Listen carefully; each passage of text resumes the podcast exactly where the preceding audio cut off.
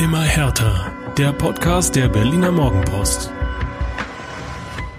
Erster Geisterspieltag der Fußball-Bundesliga. Erstes Spiel von Bruno Labbadia als Coach von Hertha BSC und dazu noch ein blau-weißes Profidebüt. Da reihen wir uns doch direkt mal ein in die Premierenrunde, würde ich sagen. Und damit herzlich willkommen zum ersten Immer härter Podcast in der Geisterspiel-Edition, in dem wir natürlich über den Ligastart im Allgemeinen sprechen wollen und im Speziellen über die alte Skandalnudel Hertha BSC. Mein Name ist Jörn Lange, ich bin Sportredakteur der Berliner Morgenpost und drüben auf der anderen Seite des Bildschirms in seinem Wohnzimmer, in seiner Küche, in seiner Küche, jetzt sehe ich es erst, begrüße ich meinen Kollegen Michael Färber. Hallo Michael. Hallo Jörn, grüß dich. Ich habe gerade noch äh, das letzte Mittagsmahl verschlungen und äh, Stichwort Geisterspiel Edition. Ähm, Gott sei Dank wird es ja nicht so gruselig, oder?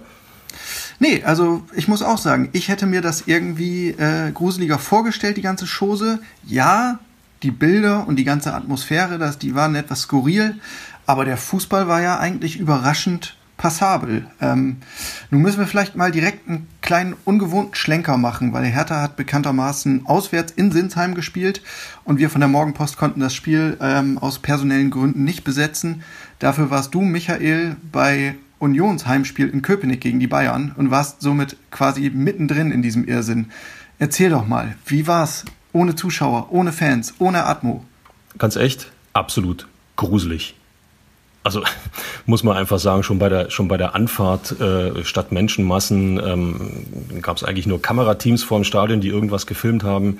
Äh, bei der Einfahrt aufs Stadiongelände hieß es schon gleich, bitte jetzt gleich den Mundschutz, Mund-Nasenschutz ähm, aufsetzen, bevor es dann ins Stadion reinging. Äh, äh, musste man eine Erklärung abgeben, dass man ähm, keine Symptome hat für Covid-19, dass man keinen Kontakt mit irgendwelchen Menschen hatte, die irgendjemanden kennen, der Covid-19 hat. Ähm, es wurde die Temperatur gemessen, tatsächlich, so wie russisch Roulette, ja, Fieberthermometer an die Stirn. Und wenn der Wert unter 37 ist, das war er bei mir, konnte man ins Stadion, ja, und da saßen dann zehn Kollegen, inklusive meiner Wenigkeit, unten am Spielfeld taumelten ein paar Kollegen von Sky äh, umher, um das Fernsehbild entsprechend zu generieren. Die Spieler in gehörigem Abstand, die Ersatzspieler saßen auf der Haupttribüne, links und rechts ein paar Leute vom Gesundheitsamt, ja, und unten zweimal elf Spieler, bei denen du jedes Wort verstehen konntest, Jörn. Jedes ja. Wort, was gesagt wurde, jedes Bashing, jeder, jede Anweisung, jeder, jeder Frust. Ähm, das, hatte, das hatte exakt für fünf Sekunden Charme. Und äh, danach war es einfach nur, ja, ich sagte schon, gruselig. Und auch nach dem Abpfiff, als ob jemand per Knopfdruck das Radio ausmacht. Also absolut spooky. Okay, aber dann klär uns mal auf. Äh, Union gegen die Bayern. Wer ist da der Pöbelkönig auf dem Platz? Wer der Pöbelkönig ist? Na, ich glaube, so ein Grischer Prömel äh, lässt gern mal einen ab. Der hat sich das eine oder andere Duell mit äh, Thomas Müller äh, gegeben. Ähm, ich fand vor allen Dingen äh, total interessant, die eine oder andere Anweisung mal mitzubekommen. Ja? Äh, ja. Wenn, wenn David Alaba beispielsweise da äh, bei den Bayern hinten nur plötzlich das Kommando gibt, jetzt mal einen Gang hochschalten, und das tun dann die Bayern auch. Äh, das, das war schon dann hochinteressant zu sehen. Ganz ehrlich, Union gegen den FC Bayern, den größten Club, den dieses Land zu bieten hat. Und dann, wie Thomas Müller sagte, alter Herrn, 19 Uhr, Emotionen. Boah, schwierig, ganz schwierig. Herrlich. Aber ganz erfreulich ist ja, dass es eigentlich äh, in, in, der ganzen Fußballrepublik keine Zwischenfälle gab, keine Störfälle mit irgendwelchen Fanansammlungen im Umfeld der Arenen. In Köpenick habe ich gesehen, irgendwo im, im Busch, irgendwo in einem Baum an der alten Försterei soll jemand gesessen haben, aber viel mehr habe ich nicht mitbekommen. Ja, genau, es waren tatsächlich zwei Fans, äh, das hat auch die Polizei dann vermeldet, die äh, versucht haben, auf einem Baum irgendwie doch ins Stadion blicken zu können. Die alte Försterei ist ja äh, durchaus noch ein bisschen offener an den an den äh, neben der Haupttribüne und aber die Polizei hat die einkassiert, hat Platzverweise ausgesprochen. Ansonsten war alles ja, total normal, total friedlich. Klar, da kommt der große FC Bayern, dass es da eine Handvoll Leute gab, die einfach auch die Bayern denn mal gucken wollten, zumindest diesen Moment erhaschen wollten. Ich glaube, das ist absolut nachvollziehbar, aber es war alles friedlich, alles in Ordnung. Ähm, und auch äh, am Samstag ja in, beim, beim großen Derby der Bundesliga Dortmund gegen Schalke äh, war ja äh, von irgendwelchen befürchteten Menschenansammlungen nicht die Spur zu sehen. Und da muss ich ehrlich sagen, absoluter Respekt von meiner Seite in Richtung Fans. Ähm, so muss das sein. Auch wenn es schwerfällt. Und äh, ich kann verstehen, dass es schwerfällt. Hatten wir da nicht eigentlich auch eine kleine Wette laufen, Michael? Steht mir jetzt nicht irgendwie, hattest du nicht darauf getippt, dass sich Leute versammeln und steht mir jetzt nicht irgendein Kaltgetränk zu? Ja, Erinnere Gott ich sei- das richtig? Gott sei Dank, Gott sei Dank äh, gibt es ja demnächst wieder äh, Gehalt und äh, ich glaube, da muss ich mal zumindest die Hälfte äh, einbunkern für, äh, ja, für die Verköstigung der Kollegen. Dass mir das nicht untergeht. Nein, nein, das mache ich gerne. Ich stehe zu meinem Wort, überhaupt kein Thema. Also ich, ich fand es ähm, insgesamt total merkwürdig, aber auch sehr, sehr spannend. Ähm, Im Vorfeld, wir haben ja selbst in der Morgenpost äh, wochenlang diesen ganzen Entscheidungsprozess begleitet, Argumente abgewogen, Pro und Kontrast geschrieben, Kommentare etc. Ähm, es wurden viele Thesen auch aufgestellt, wie das Ganze nun abläuft und welche Effekte vielleicht zu sehen ist. Der Kaiser Franz Beckenbauer hat gesagt, jetzt schlägt die Stunde der Trainingsweltmeister zum Beispiel. Andere waren sich sicher, ähm, es gibt jetzt ganz viele klare Favoritensiege. Ähm, die Bayern marschierten eigentlich da 5-0 äh, durch in Köpenick zum Beispiel, weil sich ohne den Faktor Publikum einfach die Qualität durchsetzt. Aber Union hat gezeigt, es ist nicht nur der Faktor Publikum, der sie stark macht. Sie waren ein unangenehmer, zäher Gegner. Das, das unbedingt, muss man sagen. Ähm, ich drehe es trotzdem um. Es war der Faktor Publikum, der äh, auch den FC Bayern, sagen wir mal, in irgendeiner Form gebremst hat. Ich meine, die Bayern sind in jedem Stadion, kriegen die ja Feedback, ähm, das einen nur pushen kann. Ja, äh, es sei denn, sie spielen zu Hause in ihrer Allianz Arena. Dort, äh, klar, ist denn zumindest teilweise Unterstützung da äh, vom immer wieder gern verschriebenen Operettenpublikum. Ansonsten in jedem anderen Stadion werden sie ja ausgebuht, ausgepfiffen und äh, daraus zieht diese Truppe auch äh, zuweilen ihre Kraft und ihre Mentalität. Das darf man nicht unterschätzen. Das hat nun gestern gefehlt. Zum einen hat Union die Unterstützung gefehlt, um vielleicht den einen Schritt mehr zu gehen, um auch mal mu etwas mutiger nach vorne zu spielen. Zum anderen hat den Bayern genau dieses, dieses, äh, ja, ich sag mal, negative Feedback gefehlt, um einfach zu sagen, Leute, wir zeigen es euch, was wir wirklich können. Und so haben die Bayern sich in ihrem Ballbesitz verloren, gesonnt. Ja, Union hat mit ihren unbequemen Mitteln gut verteidigt. Der Rest 0 zu 2 ist dann tatsächlich der qualitative Unterschied, den diese, Mannschaft, den diese Mannschaften haben. Mehr ist dazu eigentlich nicht zu sagen. Ja. Im Fall von Hertha muss ich sagen, also ich habe das äh, Spiel ja am, am Schirm verfolgt, ähm, fand ich es ganz, äh, ganz sonderbar zu Beginn. Ähm, sehr zäh alles und ja, eben genau, garniert mit dieser, mit dieser Testspielatmosphäre. Ähm, irgendwie so ein Hauch von Bezirksliga wehte da durch die Bundesliga-Stadien, ähm, mit diesem wunderschönen Sound, wenn so ein richtiger Vollspannstoß auf den Ball trifft. Ähm, da, da lacht eigentlich das Sportlerherz. Aber ich glaube auch, dass ähm, viele sonstige Zuschauer ähm, große Entzugserscheinungen haben, oder was heißt Entzugserscheinungen, aber die werden viel vermissen in dieser Konstellation. Also all diejenigen, die jetzt nicht so stringent auf den Sport schauen, sondern die mehr das drumherum lieben, die Atmosphäre, ähm, das Gesellschaftliche, äh, diese sozialen Aspekte des Fußballs, ich glaube, die werden sich das nicht lange, ähm, lange geben jetzt, diese Form von, von Profisport. Ja, Fakt ist, ihnen bleibt keine andere Wahl. Das ist der, das ist der Hintergrund. Ich meine, wir haben äh, bei all den Lockerungen, die inzwischen in meinen Augen auch richtig sind, rund um, um die Coronavirus-Pandemie, wir haben immer noch diese Problematik. Wir dürfen das nach wie vor nicht unterschätzen. Ähm, nein, ich stehe jetzt nicht mit erhobenem Zeigefinger. Äh, jeder ist für sich selbst verantwortlich, aber auch ein Stück weit für die Gesellschaft. Insofern, ähm, ich glaube, da müssen wir alle durch, diese Geisterspielnummer so gut wie möglich über die Bühne zu, zu bringen, um äh, ja, einfach auch zu dokumentieren, so ist es möglich, auch für die Gesellschaft, dass wir aus dieser Nummer vernünftig rauskommen, aus dieser Coronavirus-Nummer. Und da war, fand ich, war jetzt dieser erste Geisterspieltag ähm, ein richtig, richtig guter Ansatz, ein richtig guter Anfang. Ja. Und in meiner Wahrnehmung ähm, habe ich auch schon so über die 90 Minuten eine, eine Art Gewöhnungseffekt festgestellt. Also spätestens in der zweiten Halbzeit in Sinsheim, als Hertha äh, dann ja auch drei Tore geschossen hat, was man auch nicht alle Tage hat ähm, im, im blau-weißen Lager. Ähm, da hatte ich das Gefühl, das Sportliche rückt tatsächlich in den Vordergrund und dieser, dieser atmosphärischen Störung oder die Nicht-Atmosphäre, die blendet man dann auch so ein bisschen aus. Also das hat für mich schon ein Stück weit funktioniert. Ich sag mal dazu, Jörn, das funktioniert am Fernseher. Weil äh, bei TV-Übertragungen hast du ja auch zu jeder Zeit die Möglichkeit, den Ton ein bisschen leiser zu stellen. Das ja. heißt, selbst, selbst dieser Hexenkessel im Stadion wird dann am TV zu so einem Grundrauschen im Hintergrund.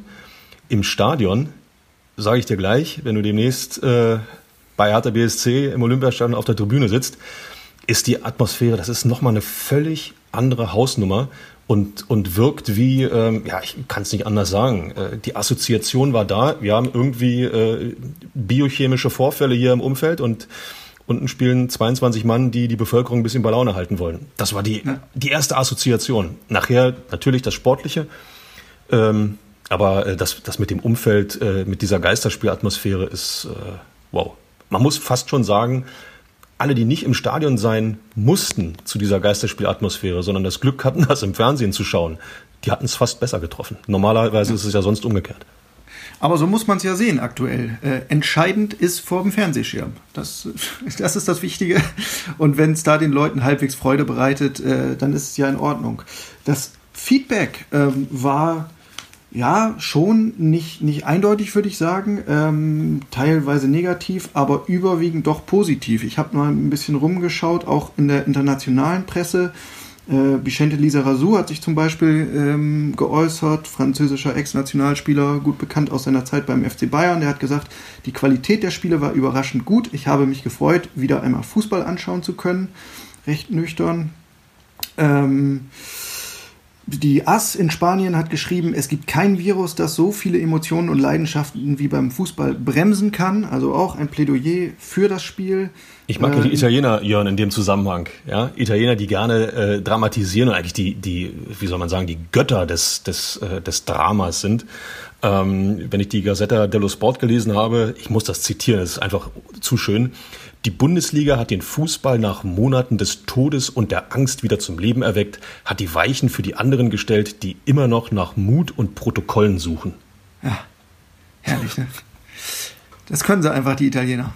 Deswegen muss man sie einfach, man, man muss sie mögen. Man muss die Italiener mögen. Nicht nur wegen Pizza, Pasta und äh, ja, Vino. Ja. Ich, ich schiebe nochmal einen Engländer hinterher. Äh, die Daily Mail, besonders in einer Liga mit einer solch lebendigen Fankultur, war es eine traurige Angelegenheit, aber auch unterhaltsam, dieser erste Versuch. Also, klar ist auf jeden Fall, äh, die Aufmerksamkeit europaweit, wenn nicht sogar weltweit, ähm, ist der Bundesliga gewiss, jetzt als Vorreiter in dieser Corona-Krise. Äh, Karl-Heinz Rummenigge hatte ja sogar von einem Milliardenpublikum gesprochen. Ich weiß jetzt nicht, wie viele dieser Milliarden tatsächlich bei Hertha BSC eingeschaltet haben. Aber Hertha, Hertha hat sich alle Mühe gegeben, wieder mal, wirklich alle Mühe gegeben, äh, große Unterhaltung zu bieten und von sich reden zu machen. Ähm, du weißt, worauf ich abziele. Als einzige Mannschaft der Liga hat es Hertha geschafft, sich nicht ans Jubelprotokoll oder an die Jubelempfehlung der deutschen Fußballliga zu halten, es wurde äh, sich geherzt, es wurde sich umarmt, abgeklatscht mit so allen Händen, die man zur Verfügung hatte. Teilweise wurden Küsschen verteilt. Also äh, feuerfrei, Hertha war in aller Munde. Ich weiß gar nicht, was das da so negativ äh, zu beurteilen gibt. Das dokumentiert einfach nur den Teamgeist, das dokumentiert, dass in der Mannschaft unglaublich viel richtig läuft, dass äh, äh, vielleicht auch dank Bruno Labbadia Hertha endlich auf dem richtigen Weg ist, da wohin, wo der Verein ja möchte. Ironiemodus aus. Hm Sagen wir es mal so, es ist echt schwer, den Leuten verständlich zu machen, bei Zweikämpfen darfst du diesen Körperkontakt haben und beim Jubel darfst du dann bloß irgendwie mit Ellbogen oder mit, mit Füßen oder Abstand halten oder wie auch immer. Das ist in der Tat schwer zu vermitteln. Andererseits, äh, ja, Hashtag Vorbildfunktion, wenn es den Profis gelingt, auch in dieser Situation zu dokumentieren, wir müssen leider diese Abstandsregelung noch ein bisschen länger wahren, dann ist das auch immer ein gutes Signal man sollte es weder überdramatisieren, aber auch nicht zu kleinreden. Insofern äh, beim nächsten Mal vielleicht ein bisschen moderater, liebe Jungs. ja, Markus Söder hat es auf jeden Fall nicht so gut gefallen. Der war am Sonntag zu Gast ähm, bei Sport 1 im Doppelpass und hat gesagt, naja, da beim Jubeln, so mit kritischem Blick auf Hertha, äh, da muss die Liga schon nochmal nachbessern und hat das auch so ein bisschen eingefordert. Hertha-Coach Bruno Labbadia hat so ein bisschen dagegen gehalten und hat gesagt, naja, also das waren nicht seine Worte, aber ähm, sinngemäß, er hält das für Quatsch. Und ich kann ihm da tatsächlich auch ganz gut folgen. Du hast das eben schon angedeutet. Also, es ist ja irgendwie absurd. Bei einem Eckball äh, stehst du mit 22 Leuten oder mit 18 Leuten von mir aus auf engstem Raum und atmest dich voll. Äh, Im Zweikampf hast du Kontakt und ähm, bist dir irgendwie total im, im Vollkontaktmodus äh, nahe und auf die Pelle gerückt. Ähm, und das Jubeln der eigentlich schönste Moment oder mit der schönste und emotionalste Moment beim Fußball, der soll dir also nicht gestattet sein. das macht für mich auf der Sachebene nicht wirklich Sinn. Und deswegen verstehe ich die Aufregung auch nicht so richtig. Aber den zweiten Punkt hast du eben auch schon ins Spiel gebracht. Es geht ja zu einem großen Teil einfach auch um die Außenwirkung und um die Signalwirkung. Zu zeigen, ey, wir tun hier wirklich alles, um jeden unnötigen Kontakt zu vermeiden. Und ja, es ist vielleicht irgendwie äh, nicht geboten von der Sachlage, weil alle Spieler, die da auf dem Platz stehen, sind zigfach getestet, negativ getestet, sind somit also quasi clean. Und insofern steht einem Kontakt auch nichts im Wege. Aber die Außenwirkung, die man eigentlich senden möchte, äh, auch um die, um die Politik ein bisschen zu pleasen, ähm, die darf man natürlich nicht vergessen. Und äh, bei Hertha war es natürlich äh, von Anfang bis Ende großartig. Also das Spiel war noch nicht angepfiffen, die Spieler kamen in, in sozialer Distanz äh, schön abstandsgetreu auf den Platz. Vedat Ibisevic als Kapitän vorneweg in Großaufnahme und das Erste, was er macht, ist einmal vernünftig auf den Rasen zu rotzen. Mahlzeit. Wo es ja auch heißt im DFL-Konzept, das Spucken soll bitte unterbunden werden und das Spiel war noch nicht losgegangen und Ibisevic verstößt. Und Ibisevic äh, spielt ja sowieso eine etwas spezielle Rolle in dieser ganzen Diskussion, weil er hat ja tatsächlich später zugegeben im Interview bei den TV-Kollegen, er hat sich vorher schon schlau gemacht. Er hat sich beim Teamarzt erkundigt, hey, wenn ich juble nach einem Treffer, wird mir der dann aberkannt? Wird mir das Tor aberkannt? Droht mir irgendeine Strafe? Antwort war nö. Und dann hat er gedacht, naja, wenn es so ist, dann lasse ich halt meinen Emotionen freien Lauf. Ja, ist äh, der Klassiker. Ne? Nur weil man äh, etwas, ähm, wie soll man sagen, tun darf, muss man es nicht noch lange nicht tun. Ähm, ja, aber nochmal, also Emotionen, wir wissen wir alle, gehören dazu und äh, so viele ähm, positive Momente sportlicher Natur gab es ja für Hertha in der Saison noch nicht und auch für Ibisevic noch nicht. Insofern, äh, ja, man kann das schon, wie gesagt, ein bisschen nachvollziehen und äh, was, äh, jetzt mache ich mal den harten Cut hier und was mich total erstaunt hat, ist, dass Ibisevic überhaupt gespielt hat in der Startelf. Ja, das, das habe ich auch nicht kommen sehen. Ähm, nach allem, was so durchdrang von den Trainingssessions, ähm, deutete vieles darauf hin, dass Krzysztof Piontek anfangen darf als Sturmspitze. Aber Bruno Labbadia hat sich äh, stattdessen für den Altrocker entschieden, für den einzigen Spieler, den er äh, noch von einer früheren Station kennt. Ähm, das, ist, das ist bekannt. Äh, Bruno Labbadia hat vor gut acht Jahren damals als Trainer des VfB Stuttgart dafür gesorgt, dass äh, Ibisevic, damals äh, Emporkömmling mit der TSG Hoffenheim, ähm, nach Stuttgart wechselt. Und dann haben beide dort zumindest eine Saison lang sehr erfolgreich zusammengearbeitet. Ähm, und Labadia hat uns auch erzählt, ja, er musste auch schmunzeln, äh, gerade weil die Reise jetzt in, in, äh, nach Sinsheim ging. Er konnte er sich erinnern, wie er damals bei Ibišević im, im Wohnzimmer saß und versucht hat, ihn äh, nach Stuttgart zu locken. Aber er hat genauso gesagt, ähm, dass dieses Vertrauensverhältnis, was die beiden schon haben, dass das jetzt nicht der ausschlaggebende Punkt war. Ach, hör doch auf. Ähm, das sind doch alte Seilschaften, die da wieder äh, aufflammen und äh, das passt doch ins, äh, ins, ins, komplette Bild, was Hertha BSC in der Saison gibt. Also wo, wo, ist, wo ist denn da die, die, der sportliche Hintergrund, der so eine Mannschaft aufstellen lässt? Jörn, du musst uns da das erklären. Ich stehe rätselnd ich, davor. Ich, sag, ich sage dir erstmal nur, was uns der Trainer ähm, eingeflüstert hat. Und zwar schwört er Stein auf Bein dass ähm, weder Bekanntschaften zu Spielern eine Rolle spielen, noch irgendwelche Marktwerte oder Ablösesummen. Okay. Ähm, er sagt, ich stelle ganz strikt nach Trainingsleistung und meinen Eindrücken auf. Es geht da ähm, auch darum, wer zu wem passt, wo es gute Pärchenbildungen gibt. Und bei Ibisevic hatte er ähm, nach den Trainingseindrücken der letzten Woche ein richtig gutes Gefühl. Er sagte, vor, vor einer Woche noch hätte seine Startelf ganz, ganz anders ausgesehen. Aber in dieser Woche, als man denn endlich mit Vollkontakt, mit Zweikämpfen, mit Wettkampfmodus trainieren durfte, da hat sich das Bild nochmal geschärft und verändert. Ähm, und auch Ibisevic muss, muss da ganz schön aufgedreht haben. Ähm, das verriet der Trainer nämlich auch. Vorher hat er sich ein bisschen schwer getan, ähm, als noch so in kleinen Gruppen trainiert wurde. Aber als es dann äh, Richtung Ernstfall ging, war er völlig angeknipst und da, ja, was soll man sagen? Er hat das Vertrauen zurückgezahlt, hat das 2 zu 0 gemacht, ähm, hat geackert wie ein Tier und war einfach auch ein guter Leader auf dem Platz. Ähm, also Vedat Ibisevic, der große Gewinner des, äh, ja, was war es, dritten Trainerwechsels bei Hertha in der Saison? Äh, bei vier sind wir, Michael, aber das da kann man schon mal durcheinander kommen. Hör auf. Nein, äh, Ibisevic war ja nicht der einzige Routinier, der ähm, von, von Labadia in die Startelf äh, beordert wurde. Da gab es auch Peter Pekarik zum Beispiel, der Rechtsverteidiger. Der hatte in dieser Saison erst einen einzigen Einsatz vorzuweisen. Und äh, auch das hat mich sehr überrascht, dass der spielen durfte. Hat den Vorzug bekommen vor Lukas Klünter. Ähm, Komm, ich wag, mal, er, ich, ich wag mal einen Schuss ins Blaue. Äh, fünf Änderungen, sechs Änderungen im Team? Äh, insgesamt waren es tatsächlich im Vergleich zum letzten Spiel unter Alex Nuri sieben Änderungen. Insgesamt sieben Änderungen. Und auffällig war halt, ähm, dass Labadia sich für Routiniers entschieden hat. Ibisevic, Pekarik, äh, Per Schellbrett im Mittelfeld statt Santi Askasiba. Ähm, Rüne Jahrstein ist zurückgekehrt ins Tor. Ähm, hat auch nachgewiesen, dass er quasi wieder der Alte ist. Der hatte ja zuletzt auch arg mit sich selbst zu kämpfen und war dann nur zweimal auf der Bank. Ähm, jetzt ist er wieder da. Und der Plan ist aufgegangen. Ähm, da sagt Labadia zwar auch, das hat nichts mit Erfahrung zu tun. Dieser Faktor Erfahrung, das hätte seine, seine Entscheidung nicht maßgeblich geprägt, sondern er hatte einfach schlicht bei den Leistungen der genannten Protagonisten ein gutes Gefühl. Ähm, und bei, bei Pekarik hat er noch so mit, mit einfließen lassen, dass vor Pekka äh, Dodi Lukebakio gespielt hat, der jetzt nicht unbedingt als Defensivarbeiter bekannt ist.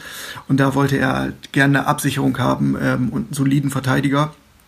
Und er hat sich deswegen für Pekka entschieden. Naja, und er hat letztendlich ähm, nicht nur große Aktien am, am Führungstor gehabt ähm, mit seinem Fernschuss, der dann abgelenkt wurde, sondern hat auch sonst viele Lücken gerissen ähm, und fleißig gearbeitet, war defensiv stabil. Der Plan von Labadia ist aufgegangen. Prima Debüt für den Trainer.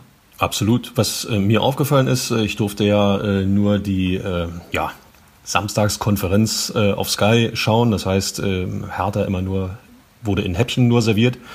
Ähm, was mir aufgefallen ist, dass Hertha, äh, so hatte ich den Eindruck, ähm, ja, nach der Führung nicht wirklich gewackelt hat.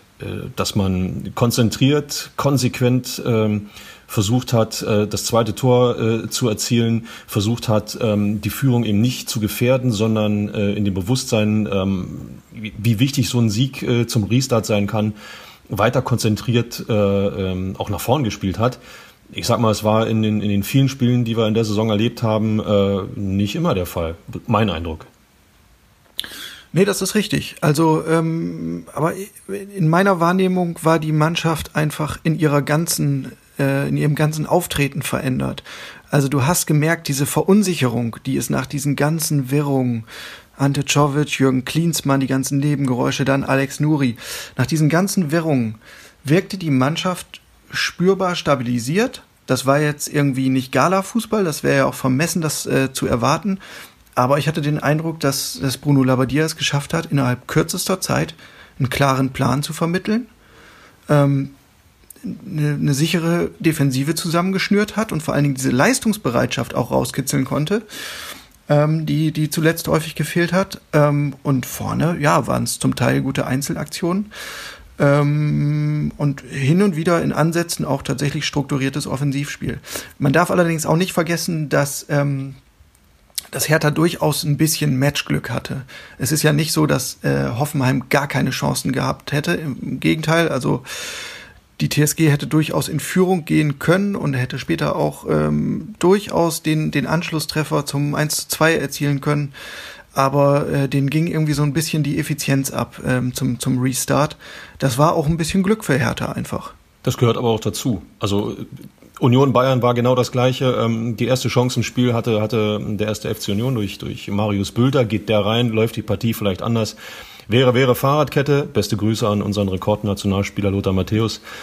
Ähm, das gehört, das gehört einfach dazu und äh, ich finde, ähm, das äh, Signal, was, was von, von Bruno Labbadia ausgeht, dieses, dieses äh, Wissen, wie man mit einer Mannschaft, die in so einer Situation steckt, äh, wie man mit der Mannschaft umgehen muss, dieses Signal drängt zumindest äh, nach außen.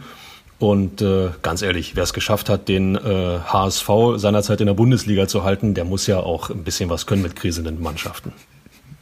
So ist es. So ist es. Äh, Michael, ich muss trotzdem noch mal auf die Personalie Ibisevic zu sprechen kommen, weil sich jetzt natürlich äh, Fragen stellen. Also, der Trainer setzt auf den Kapitän, auf den bisherigen, auf seinen alten Fahrensmann.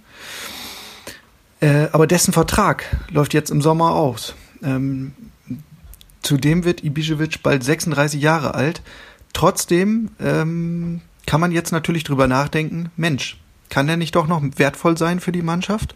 Und vor allen Dingen unter den veränderten Voraussetzungen jetzt auf dem Transfermarkt, macht es vielleicht nicht doch Sinn, dass der einfach noch ein Jahr in Berlin bleibt?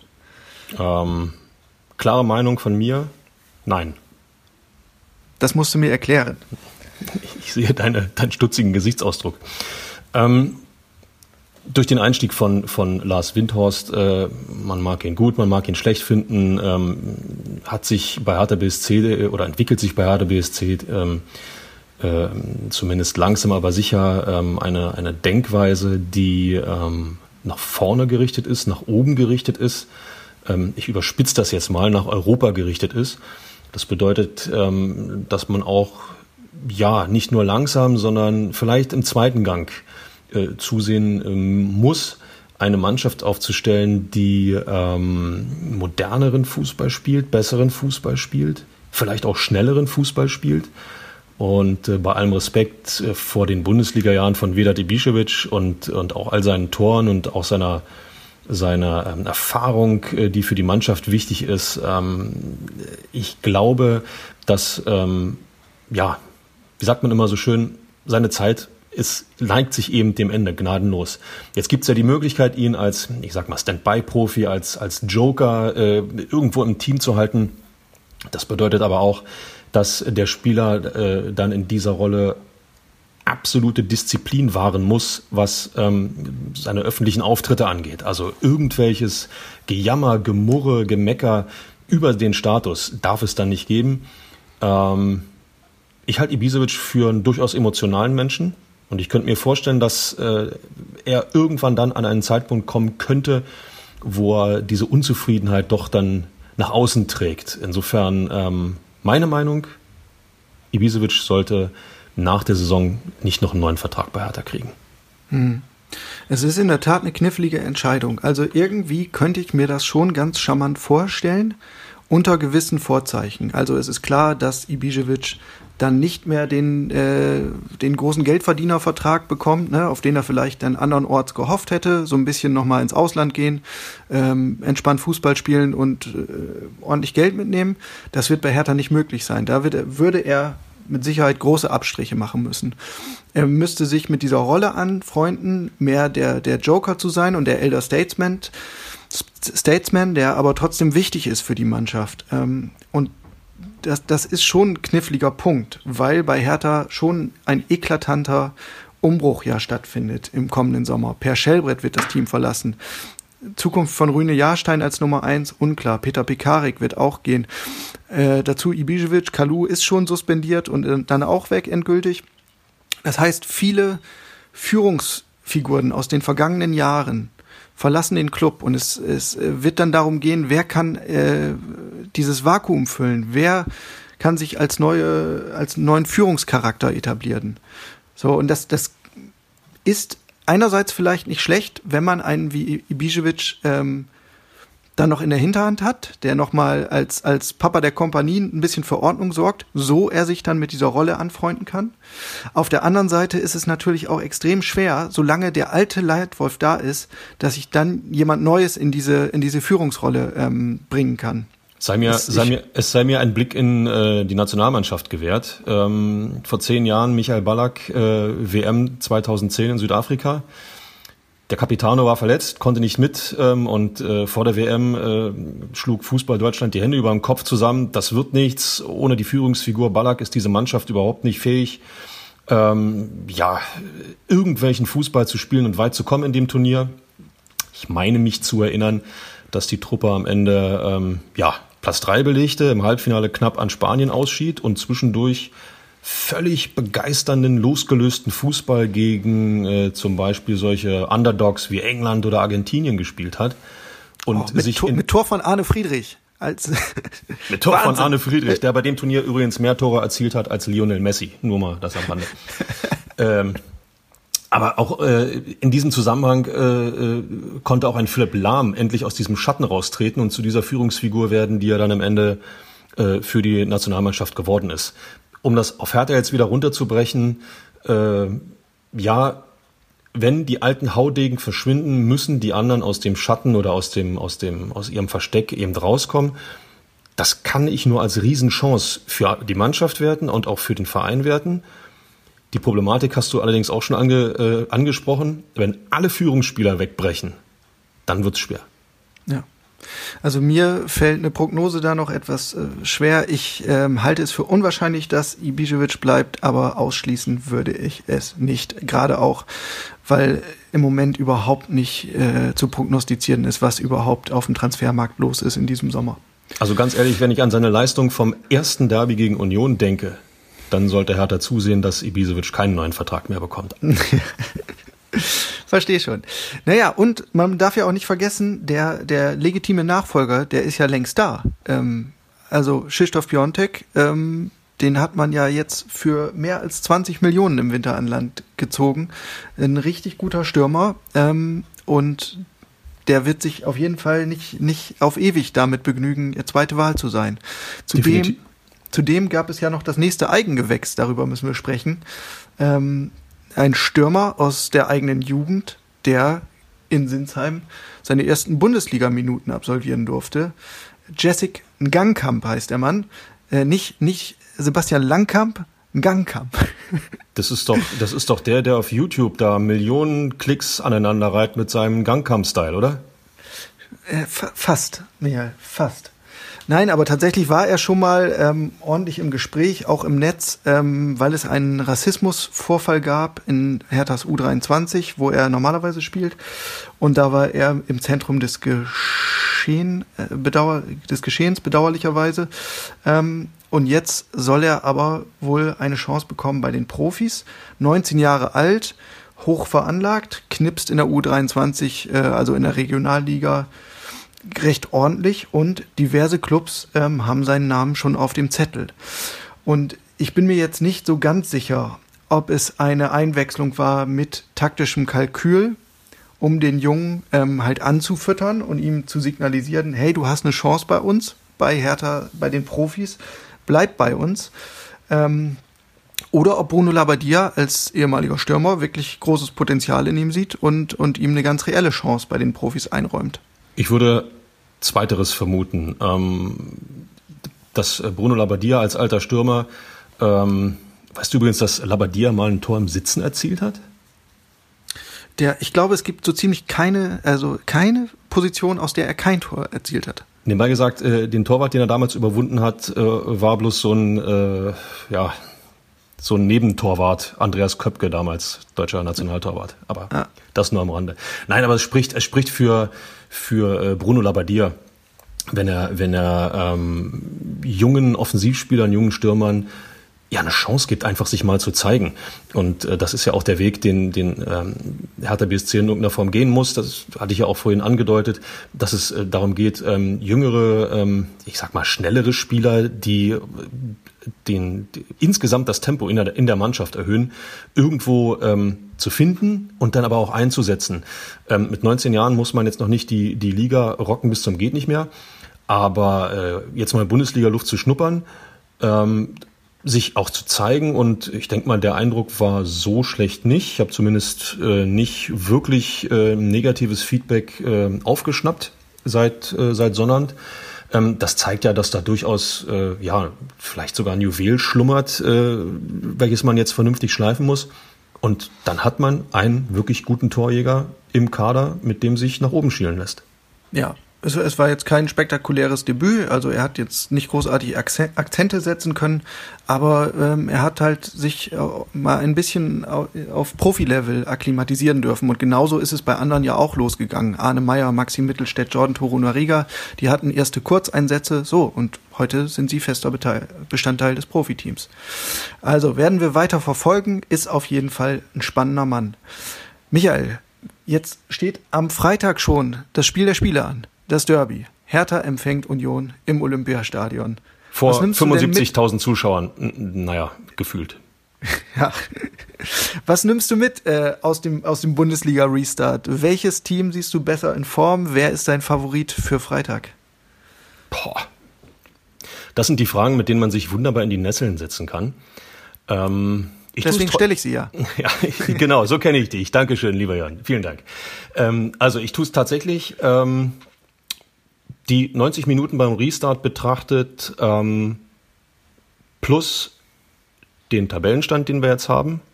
Hertha BSC, einen Platz vor dem ersten FC Union, ist für mich Hertha am Freitag klar der Favorit. Ja. Ähm, wir haben ja immer schon gesagt, oder ich habe auch immer schon gesagt, dass das Potenzial, das, das in dem Hertha-Kader steckt, ähm, viel größer ist als das, was bisher gezeigt wurde. Und äh, ähm, ist noch ein Aspekt, der Hertha in meinen Augen eigentlich zu dem Favoriten macht. Union wird äh, ins Olympiastadion als Außenseiter reisen. Ähm, auch die 90 Minuten gegen die Bayern haben dazu beigetragen. Die ähm, ja, Union hat sich als wieder als unbequemer Gegner gezeigt, hat, hat mit äh, gutem Zweikampfverhalten den Bayern durchaus gut Paroli geboten. Zwei Dinge allerdings. Zum einen hat äh, nach vorne ein bisschen der Mut gefehlt.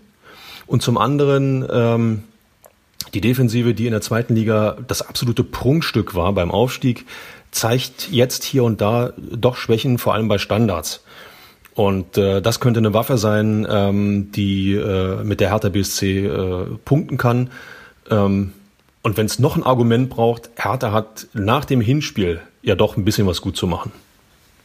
Ja, ich glaube auch, ähm, diese, dieser Stachel, der sitzt noch immer tief und der kann natürlich, ähm, der kann natürlich die Motivationslage maximal befeuern. Ähm, und ansonsten bin ich auch bei dir. Ähm, ich habe das Gefühl, dass, dass Bruno Labbadia zum jetzigen Zeitpunkt für Hertha wirklich ein sehr, sehr guter Trainer ist.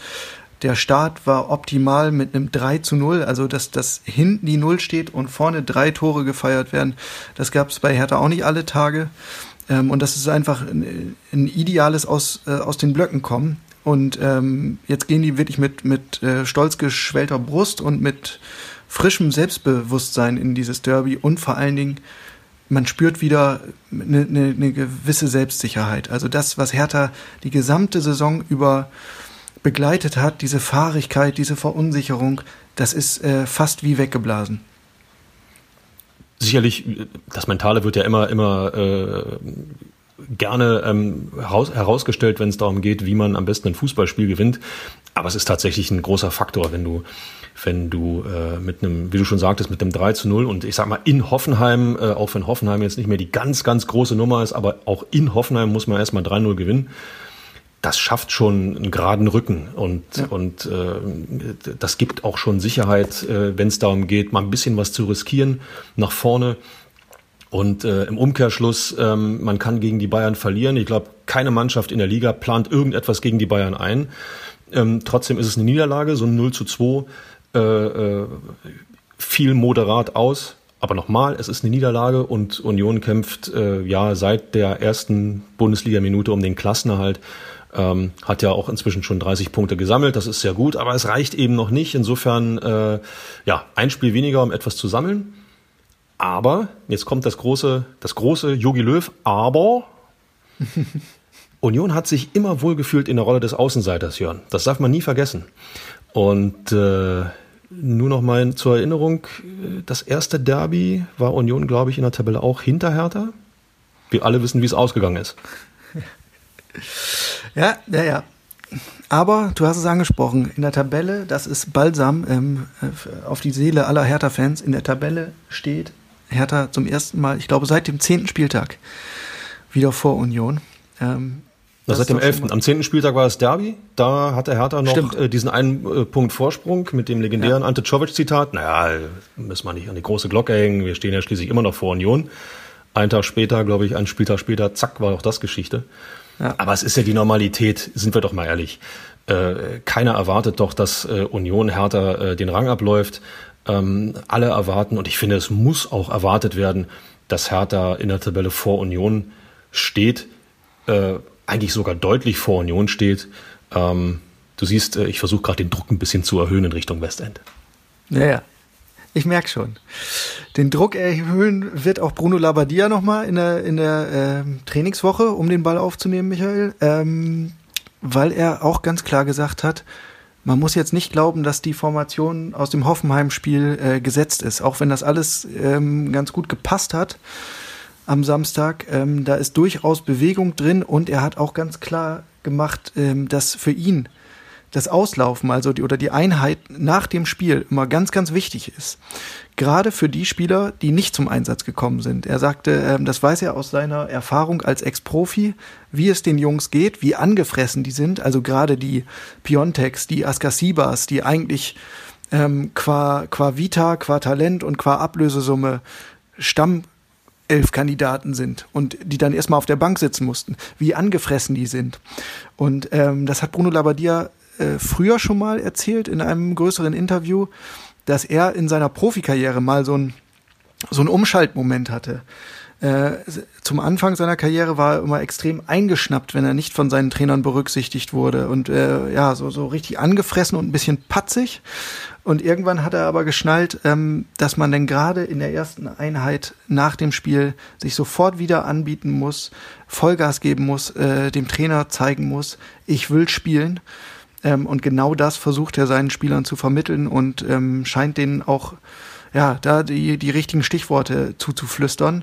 Insofern bin ich mal gespannt, was für eine Formation wir am Freitag sehen werden. Ähm, Selbsterlebtes zu vermitteln macht ja durchaus Sinn. Ja, man kann die Emotionalität äh, transportieren, man kann, man kann den Spielern, man weiß, wie man den Spielern ins Gewissen reden kann, ähm, diesen, diesen äh, persönlichen Frust in, in ja, Leistung äh, für die Mannschaft und so ein ob es dann Spielersatztraining oder Auslaufen nach dem Spiel oder wie man das auch immer nennen mag, äh, das ist ja auch eine Einheit, die für die Mannschaft ist. Ja, entweder man zeigt, dass man besser ist als der Startelf-Spieler, der gerade gespielt hat, oder man macht von äh, so viel Druck, dass der Startelf-Spieler noch ein Schippchen drauflegt. Also ähm, das klingt schon alles, zumindest für die Saison, nach einer Entwicklung, die äh, ja weggeht vom Abstiegs, von Abstiegssorgen ins Mittelfeld, dass man sagt, nochmal mit einem blauen Auge davon gekommen. So ist es. Und wie die ganze Chose am Freitag ausgeht, das schauen wir uns dann an. Dann werden wir hoffentlich auch live im Olympiastadion dabei sein. Und äh, dann melden wir uns am nächsten Montag wieder mit der nächsten Folge des Immer härter Podcasts in der quasi Post-Derby und Pre-Englische Woche-Ausgabe. Wahnsinn. Äh, haben wir auch wieder jede Menge Themen auf dem Tablett, zumal auch noch die Mitgliederversammlung bei Hertha BSC ansteht zumindest die virtuelle. Ähm, aber darüber wird auch noch zu sprechen sein. Bis dahin sage ich vielen Dank, Michael Färber. Stopp. Ohne Stopp. einen Tipp, Jörn, lasse ich dich hier nicht raus. Für, für nächsten Freitag. Hertha Union. Komm, aus oh, dem Bauch. Äh, gut, 2 zu 0 Hertha. Gut, 2-1 für Union. Mutig, mutig. Wir werden sehen, wie es kommt. Vielen Dank, Michael. Vielen Dank euch da draußen für euer Interesse. Bleibt uns gewogen. Ähm, wir schauen uns an, ob das, äh, ob das mit der ganzen Ligaplanung ähm, tragfähig ist. Noch, das dürfen wir nicht vergessen, ist das alles eine Veranstaltung auf Bewährung? Was passiert, wenn es einen Infektionsfall in der Mannschaft geben sollte? Was passiert, wenn in den kommenden Wochen doch irgendwo Fans zusammenstoßen und sich in größeren Massen ansammeln? Das bleibt alles abzuwarten. Die Nummer ist noch längst nicht durch, so wie die ganze Corona-Pandemie an und für sich. Deswegen bleibt diszipliniert, haltet euch an die Regeln, achtet auf die Hygienevorschriften und den Abstand und vor allen Dingen bleibt gesund. In diesem Sinne, bis zum nächsten Mal. Das letzte Wort hat wie immer Michael Färber in der Nachspielzeit. Die Nachspielzeit beträgt eine Minute. Nun findet es also doch statt. Das zweite Bundesliga-Derby zwischen Hertha BSC und dem ersten FC Union. Freitagabend ist es endlich soweit. Grund genug, um euch mal meine Top 5 der Derbys zu präsentieren. Also, Platz 5 FC Chelsea gegen FC Arsenal. Also, wenn ich an dieses Northwest London Derby denke, bekomme ich heute noch mächtig Kopfschmerzen. Das mag vielleicht auch nur daran liegen, dass mich an der legendären Stamford Bridge ein Pferdeschädel niedergestreckt hat. Das war übrigens lange vor der Investoreninversion der englischen Clubs. Platz 4, der VW Derby. Wer erinnert sich nicht noch an den Polo mit der Kiste hinten dran? Bis zu acht Getränkekästen konnte der Derby laden. Wie viele Bundesligaspieltage dadurch gerettet werden konnten? Meine Erinnerungen daran sind nur noch sehr verschwommen. Platz 3. Boca Juniors gegen River Plate Buenos Aires.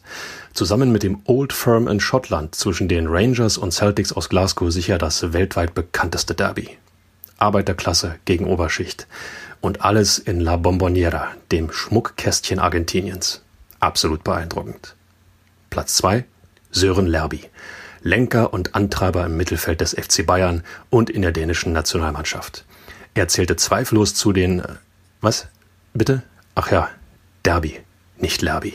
Na dann, Platz 1 Dortmund gegen Schalke. Wenn es um Spannung, Dramatik, Emotionen und verrückte Ergebnisse geht, hat die Bundesliga wohl kaum etwas Besseres zu bieten als das Revierderby zwischen Lüdenscheid Nord und Herne West. Sorry Berlin, aber dein Derby zwischen Hertha und Union muss erst noch wachsen. Naja, immerhin bist du ja die Fußballhauptstadt Deutschlands.